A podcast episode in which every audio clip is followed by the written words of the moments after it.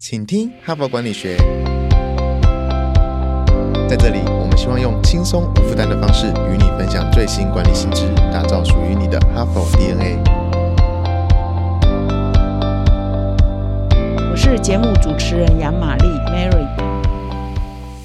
各位听众，大家好，欢迎来到请听哈佛管理学。那我们这一周的主题呢是累积信任存折哈。我们一百多周以来 p a r k a s 开台到现在一百一十周，这是我们第一次呢好好来谈信任这件事情。一般来讲，我们会听到“信任”这两个字，会觉得它是一个比较抽象的哈，比较无法量化的，然后是一种感觉的。我信不信任一个人？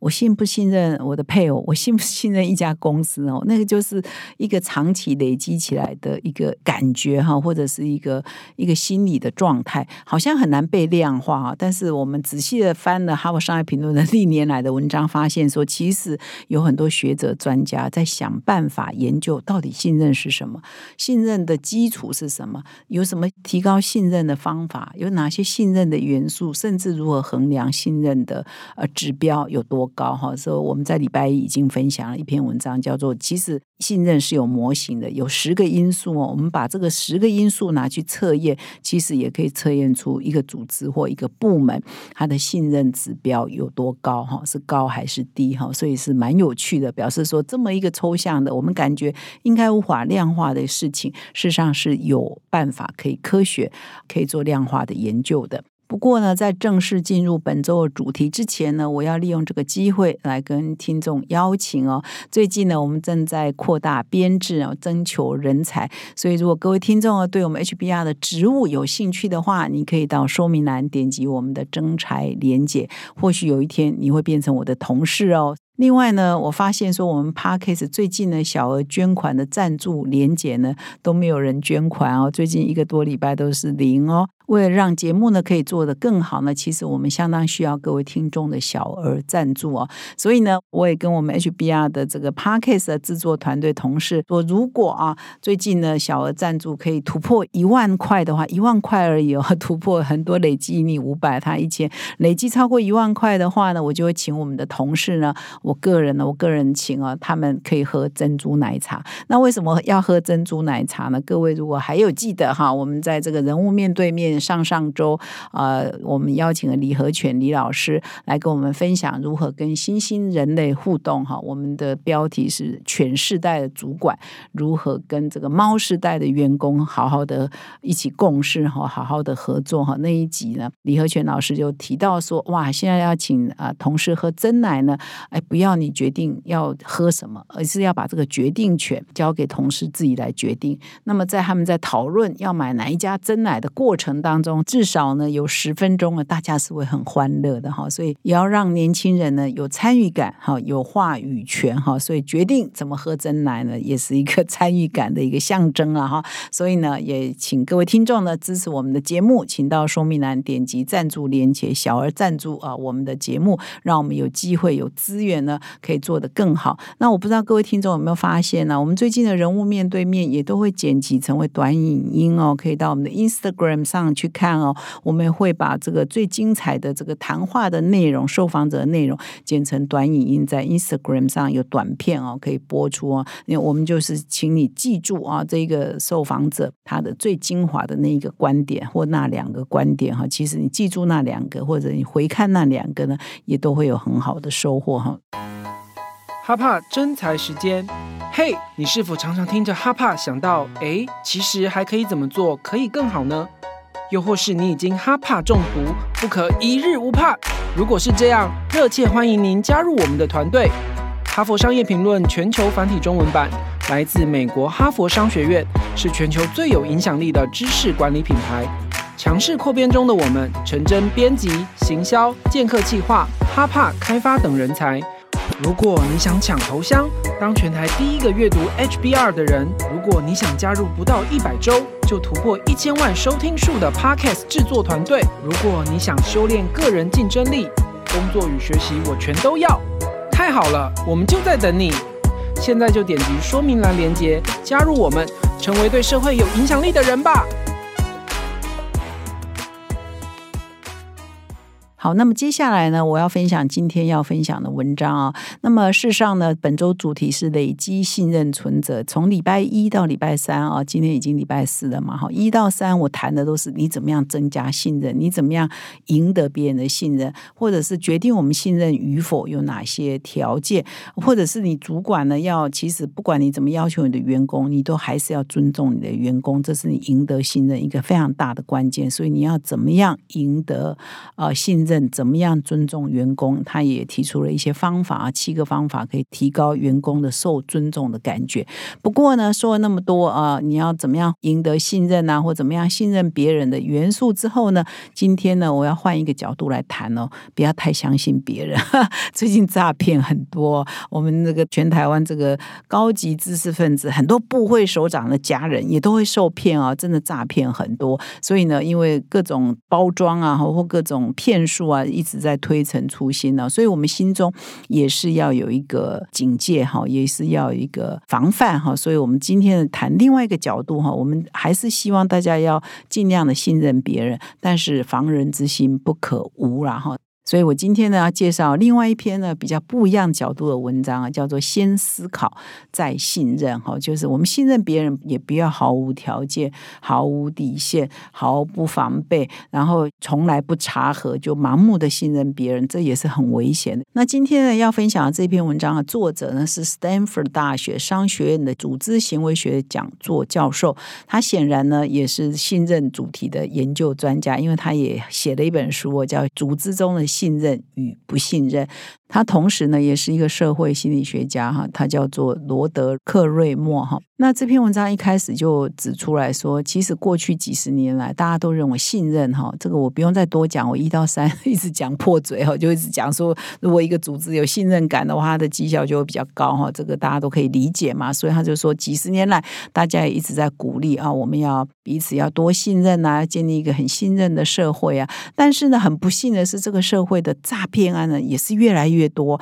而且越骗越大哈。那他这边就举了一个例子，这个我还以前还不。太 了解，看了这篇文章才知道，就是在美国呢，也曾经发生了一个世纪大诈骗案。那他是一个美国的金融家哈，他叫做伯纳德马多夫哦，Madoff。那么我上网去查，他在二零二一年也已经过世了哈。他曾经担任过纳斯达克，大家我们都是股票主嘛哈，都知道纳斯达克。他曾经担任过纳斯达克的主席哦。后来呢，他就创办了一家对冲基金公司哦，就用他的名字取名啊，所以他就用马多夫啊对冲避险基金就成立了这么一家公司。但是呢，这家公司却发生了大诈骗案哦，那受害的。的人很多，那受害的人都会说：怎么可能？他怎么可能骗人？他的学经历哈，各种呃资历看起来都很漂亮，很正常，还当过呃纳斯达克的主席啊，他怎么可能骗人呢？他诈骗的金额呢，高达六百五十亿美元哦。六百五十一下死，后来被起诉嘛，被判刑。他的整个判刑的罪名啊，加起来累积啊，要监禁的年份是一百五十年啊。就他把很多罪加起来的累积监禁就一百五十年啊。所以呢，大家很多学者就喜欢研究啊，诶，他这个人的背景啊。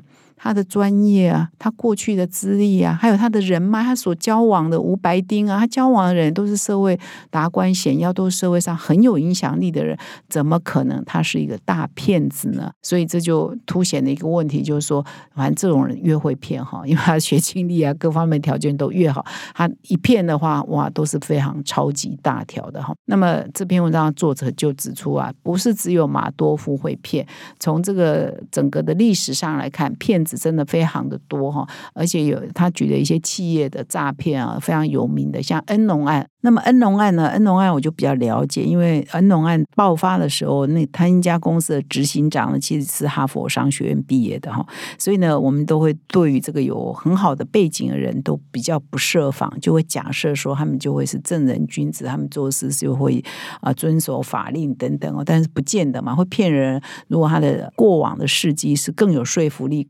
很棒的话，你根本就会对他不设防，你还会认为说，哎，我有机会可以认识他，我有机会可以参与他的投资，是一种荣耀啊，是一种特权啊，是因为有特殊关系才可以取得啊。那殊不知说，哎，你就落入他的这个欺骗的骗局当中。所以历史上啊，常常就发生了一些这样的事情。所以这篇文章就提醒说，防人之心还是不可无，也不要太相信哦，轻信别人的背景，他讲的话也就全部都买单哈。因为通常大骗子都是背景特别好的。那这篇文章的作者呢，是斯坦福大学的这个组织行为学教授嘛，也是一个社会心理学家。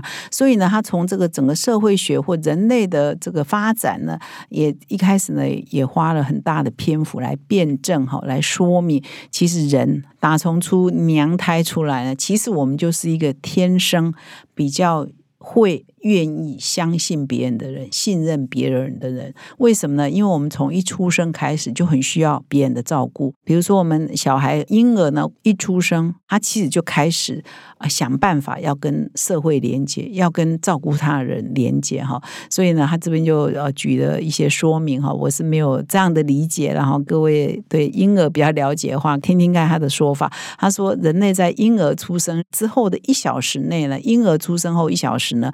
他就会开始观察有谁在看他，是不是有人在看他，而且他会抬头回应看他的人。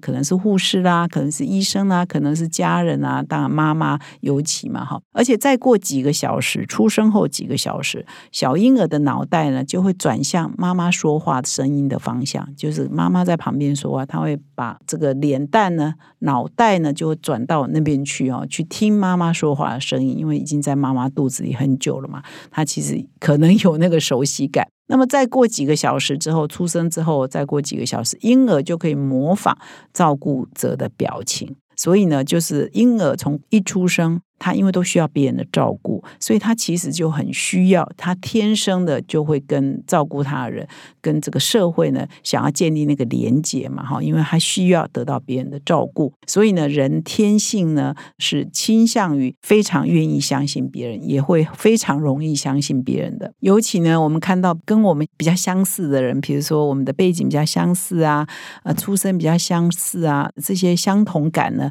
会让我们倾向于相信别人，或者是。对别人过去的履历呢，你就看他书面的履历，看他过去的 record 呢，你也会容易啊信任别人。但事实上，你所知呢，可能就不是很详细啊。我们只是看到表面了哈。所以就是，我们先天容易相信别人，尤其又更容易相信那些跟我们相似的人，或者是我们认为他过去学经历啊背景是很好的人。但事实上，我们的了解呢，都是所知有限哈。你不太容易呢掌握到每一个人背后真实的面貌到底是怎。样？那么，除了说我们先天容易相信别人之外呢，其实我们也常犯两种这个认知的错觉。哈，这篇文章点出来，我们有两种认知的错觉。哪两种错觉呢？第一个哈，我们通常会低估自己遭遇不幸的可能性啊。哈，这个常常发生嘛。比如说得癌症的时候，很多患者第一个感觉就是说，怎么可能是我？哈，我我都呃，比如说呃，正常运动啊，然后饮食节制啊，啊，作息正常啊。怎么可能会得癌症？所以我们会低估自己遭遇不幸的可能性。一样，我们也会觉得说，我信任一个人，我大概被他陷害，这个倒霉的事情不太可能发生在我身上嘛。但事实上，他可能几率是一样高的，哈，发生在每一个人的身上都有可能了。所以我们低估了我们可能遭遇不幸的可能性，哈。那么第二个错觉呢，事实上跟第一个也蛮像的啦。它第二个错觉就是不切实际的乐观哈，跟前面讲的是比较类似的意思是说，我们结婚的时候，我们就会认为我们会婚姻幸福嘛。我们呃创业就觉得我们一定会成功嘛哈，或者是我们以为我们可以活到很高寿啊等等，就是我们会呃很乐观哈。有时候会不切实际的乐观，但事实上呢，可能风险就在你前面，可能信任的危机就在你前面，只是。我们没有很敏感的感觉到，哎，可能一个风暴就在我们的面前。所以呢，这篇文章就提供了这个七个啊，又有七个哈佛的文章，常常有很多 how to 嘛 tips 啊，可以 take away 哈，说哎有什么方法我们可以避免过度信任别人，以至于到最后倒霉的是自己嘛哈。所以先思考一下，再决定要不要信任，甚至在信任的查核呢，要怎么样慎重，或者是查核呢，必须要不定期的、经常的做，那才是有效的哈。所以这边呢也提供了七个方法哈，让这个听众啊读。者啊，可以参考啊，就是哎，你要先想一想，你在信任别人之前有没有一些什么风险哈？我们要小心的。第一个是说，我们要自知之明哈，就是说，有些人真的，我们都天生会倾向愿意相信别人，可是有些人又非常容易相信别人啊，就是有些人又更极端哈，就是他完全都没有防人之心，他完全呢都没有什么要查核之心，别人说什么他就被牵着鼻子跑。所以呢，你如果被骗过一次，是被骗过两次，被骗过一文三次了哈，你可能就要自知之明，你是很容易被骗的啊，不管是骗你的感情、骗你的金钱或骗你的什么事情都有可能哈，你就是很容易被骗人，你要有自知之明，就是哎，以后呢，我在做决定之前，我可能要有个参谋啊，我可能要找其他人来跟我一起讨论啊，或者我在信任别人之前，要采取某种动作之前呢，哎，我应该要先先有什么防范的机制啊，你要建立一些自我防范的。的机制或建立一些人脉顾问团，可以帮你筛选过滤一些事情哦。所以这边特别针对那些容易相信别人的人，非常容易呢就不设防相信别人的的人呢，你要有自知之明哈。第二个呢，针对你不熟悉的人或事，你要采取动作之前呢，其实你可以先小处着手，就是你不要一下子哈听到这个投资机会很好，我把身家都全部投下去，那不行嘛。所以你可能要要在可控管的合理范围内做决策啊。所以你不要哇一下子呢就觉得哇这个机会难得天载难逢啊，所以我就把我所有的家当都投进去，哇一赔或一损失呢，那真的是。无可恢复的啊，你可能就是天堂到地狱了。所以，我们还是可以有自保的机制，就是哎，先从小的开始，先从小处着手，然后再观察。那这跟他讲的第三个方法也是雷同。第三个方法就是你要预留后路嘛，因为你前面有小处着手，你后面就可以预留后路嘛。你不会哇，一旦呢被骗了，一旦呢这个跟你合作人诚信破产了，你就一无所有，你就必须一败涂地哈。所以你还是要做好。这个防范的机制哈，小处着手，然后预留后路哈，这是他也提醒的。那么原则呢，还有一个叫随时保持警觉了哈，就是说以这个投资来讲哈，你你信任的某个投资机构，你把你所 你把你的家当放进去之后，你一开始信任，你也要常常来监督一下嘛，你不要哎有一天他都关门倒闭，你都不注意的，你搞不好都没有发现的啊，所以你要随时保持警觉哈，风吹草动了就要有。危机意识就要起来哈。那么在这一篇文章分享的一开头，我不是有提到说，哎，这个作者提到了一个世纪大骗局啊，一个叫马多夫啊，这个对冲基金啊公司呢，他的诈骗了几百亿美元嘛。那么其中有一个受到他诈骗人真的很多啦，其中一位呢，哇塞，是诺贝尔和平奖的得主哎，叫埃利维瑟啊，他也是呃纳粹大屠杀的幸存者啊，他也是众多受害者之一。那人家就访。问他了，说你怎么会被骗了？哈，他就说。哎，我我看他的马多夫的经历啊，非常的好啊，跟他合作的人都是华尔街的顶尖人才啊，知名人士啊，金融财务界的天之骄子啊。那我是一个搞文学的，我搞哲学的，我怎么会懂那么多？我就是因为信任这些名人，我相信他们做的事情都是对的，所以我就把我的钱呢就交给他管理，然后事情就发生了哈。所以呢，很多人呢是把终身的积蓄交给马多夫去进行投资哈，然后他们做了这个。决定之后就不再做什么茶喝，那就把心力呢转到别的地方去，没有经常来注意一下，说，诶，他有没有做对的事情，他有没有乱搞，他有没有呃一些蛛丝马迹，露出一些可能是弊案的问题。大家都把钱交给他之后，就信任他，因为他的关系也好，或者他的社会地位也好，他的身份也好，让大家对他非常的放心。那问题就出在这里了。反正这种人骗人是最可怕的哈，所以呢，就发生了这个世纪大骗局。所以这篇文章呢，也是提醒我们注意对方的身份，不是呃看起来高大上，你就可以完全信任他哈。所以我们还是要考量对方的身份，然后时常的警觉，然后我们所做决。决策如果还在进行中的话，是不是有哪些风险我们必须要关注的，而不要完全的百分之百信任别人？有一天你就会吃亏。上当非常的严重。以上呢是我们本周呢在分享累积信任存折这个主题底下的一个提醒。然后，尤其是现在这个诈骗非常的多，我们还是要对别人有一种某一种程度的提防，不要百分之百盲从或盲目的相信。我们还是要保护好自己。以上是今天的分享。那我还是要提醒各位听众哦，可以到赞助栏点击我们的赞助连结啊。我刚刚在节目一开始有特别提到，如果我们从今天算起啊，啊，累积的赞赞助金额可以突破一万块的话，哈，我就会个人呢，请我们这个 Parkes 的制作团队的同事们呢，免费喝珍珠奶茶，而且遵循啊这个李和全李老师的建议，把这个决定权到底要喝哪一家哈，要怎么个喝法呢？把决定权交给他们，让他们至少可以快乐讨论十分钟。感谢各位的收听，我们明天再相会。现在就注册 HBR 数位版会员，每月三篇文章免费阅读，与世界一流管理接轨，阅读更多管理大师的精彩观点。现在就开始。